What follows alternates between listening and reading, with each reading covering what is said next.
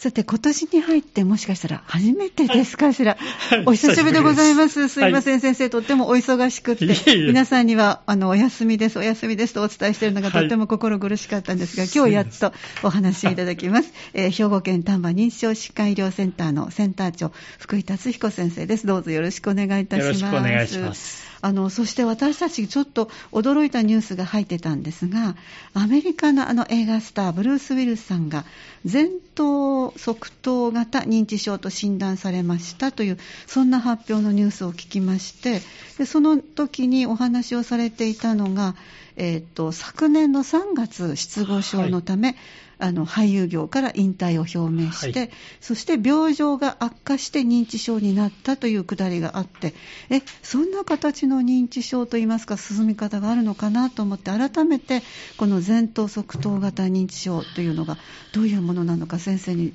いろいろと詳しく教えていただこうと思って、今日は取り上げさせていただきました。えっと、前頭側頭葉型認知症って、はい。まあ日本語そのままですね、はい。前頭葉と側頭葉のうん。病変、縮みっていうのが、はい。はっきり、あの脳神経細胞が変性しているっていう病気で、ええ。僕らはその割と発症が早いもんで、60歳、65歳以前に発症するもんですから、はい。若年性認知症の一種とは、あまあ、はい。教えてもらうんですけどね。はい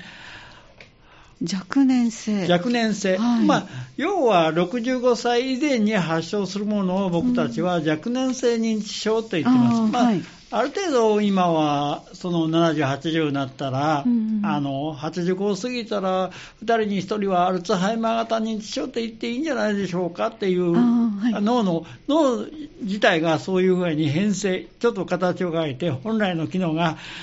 あ失われるっていう場合を,、認知症っていう形で言ってますから、ええ。それがちょっと早いっていうか、65以前に発症してしまってるって、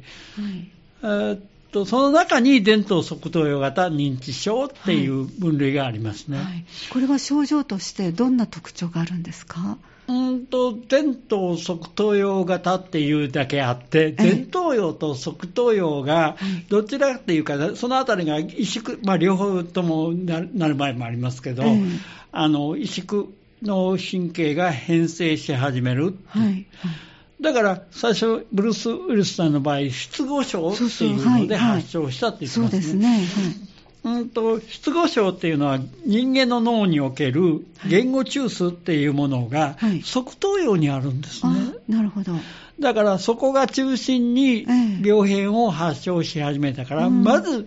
失語症だなっていうことええ。で診断を受けてたんやけど、うん。どんどんちょっと最近す症状が進んで認知症状のがだいぶ進んできましたよっていうことを言うて、で、まあ、これは前頭側頭葉型認知症であろうっていうことで発表してあるんですけどね。はい。うん難しいですね。あーあと、はいあの、僕ら、僕らが学生の頃っていうか、若年性認知症の中の前頭側頭葉型認知症って言ったら、あの、名前がついてたのがあります。ピック病って。はあ。聞かれる場合も多いかもわかんないですけど、たまにお聞きしたことありますね。はい。えーっと、割と65歳以前に発症して、えこれのまた、あのブルース・ウィルスさんとは特徴は違うと思うんですけど、行動型って言って、よくあの非道徳的行為、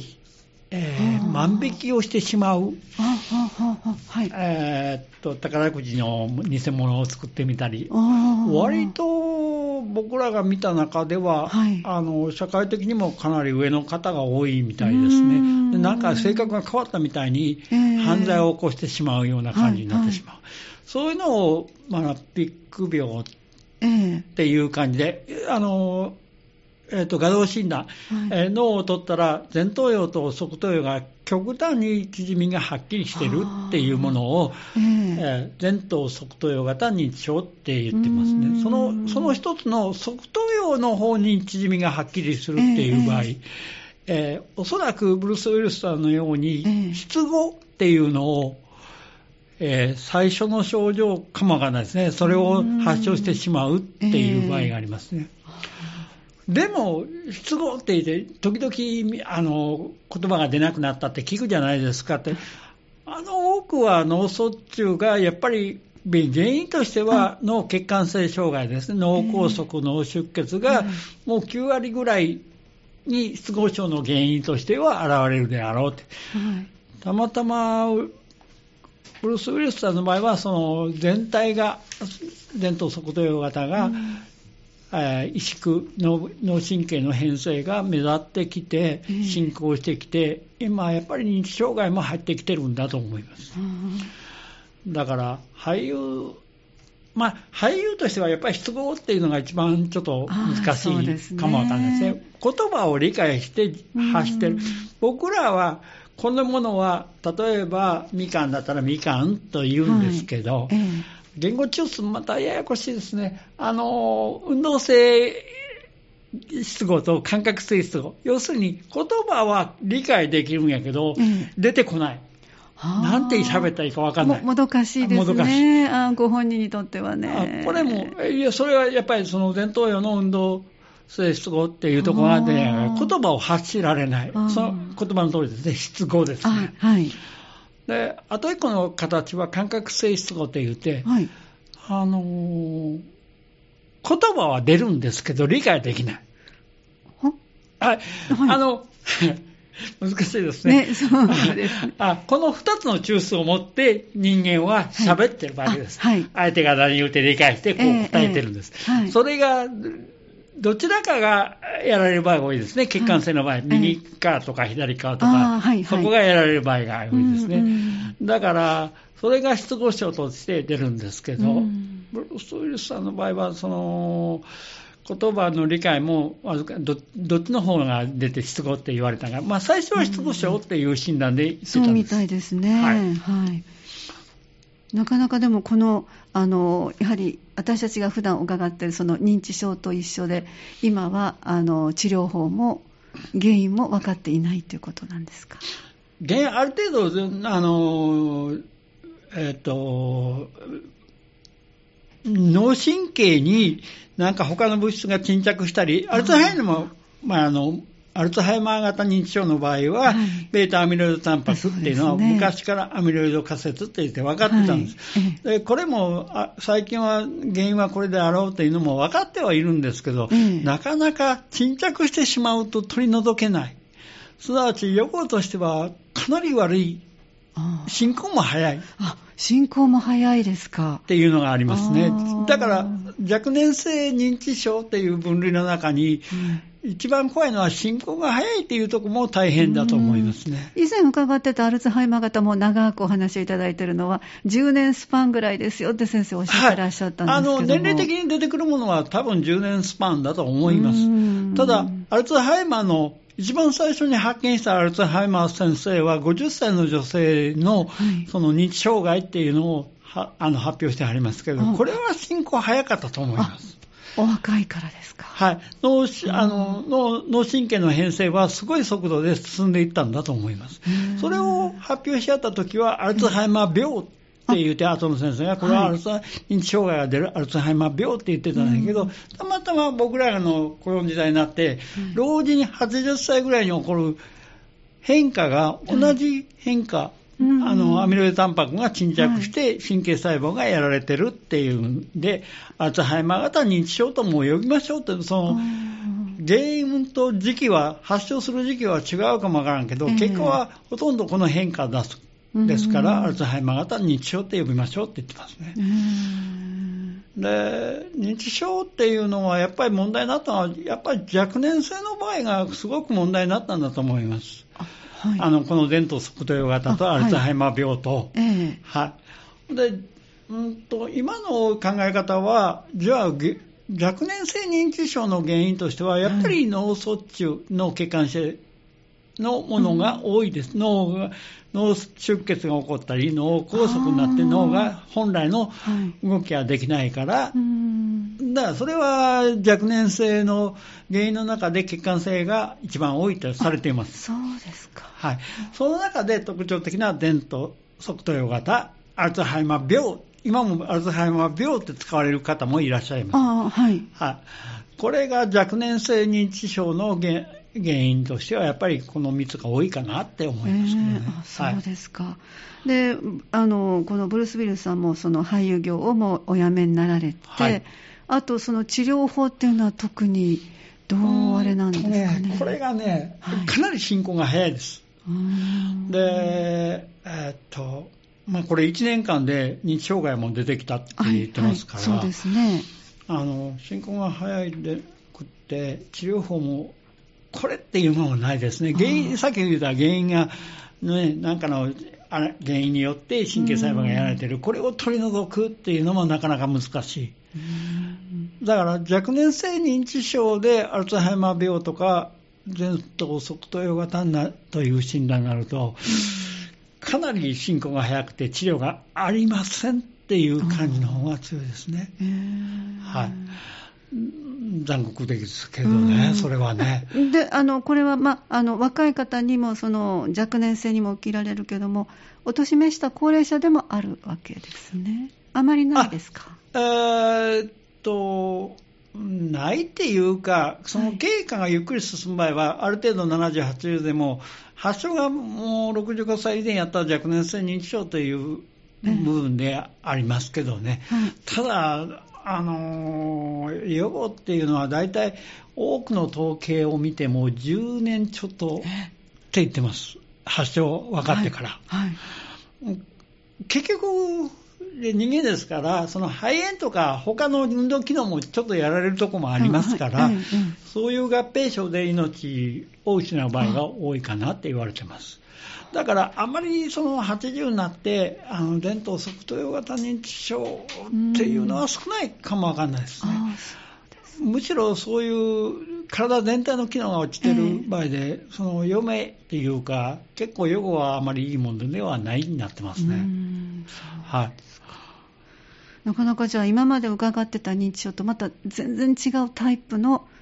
あのブルース・ウィルスさんのそうですね、はい。まあ割と発見は昔からそういうのは分かってたんですね、ええ前頭葉と側頭葉がどうも原曲的に萎縮を受けが行われるっていうのは。で症状の出方はいろいろですね、前頭葉が主に中心的にやられたら、あの言われるその非道徳的行為とか、あー情動性とか、はい前頭葉の機能っていうのを失ってたら意欲も落ちますし、あそういうとこが出てで、前頭側で、側頭葉を中心に起こってしまうと、ーうんえーっと、は、これでね、失語。はいこっちの方が先に出てしまうっていう場合がありますね。でも今は両方合わせて前頭側頭葉型認知症って言ってますね。そうですか。ありがとうございます。じゃあちょっとここで一曲入れて、もう少し後半お話しいただきます。今日は3月に入って最初の月曜日。久しぶりにスタジオにお招きしているのは、兵庫県丹波認知症疾患医療センターのセンター長、福井達彦先生です。後半もよろしくお願いいたします。よろしくお願いします。え今日は最近発表されました映画「ダイ・ハード」シリーズでとても数多くのヒット作で知られるアメリカの俳優ブルース・ウィルスさんが、えー認知症と診断されて、えー前頭側頭型認知症というこういう形のお話でそもそも何なんですかという特徴などもね今ご紹介いただいたところですが、あの例えばあのよくあの、まあ、私たちはアルツハイマー型をとてもたくさんの方が多いということでお話をいただいてますが、こちら側の言葉がけとかあの対応の仕方でとてもあのちょっと乱暴になられたりとかっていうのは聞いたこともあったんですが例えばこの前頭側頭型の場合は対応があの穏やかにしてても前頭葉などがだいぶそう、そうですね。あの、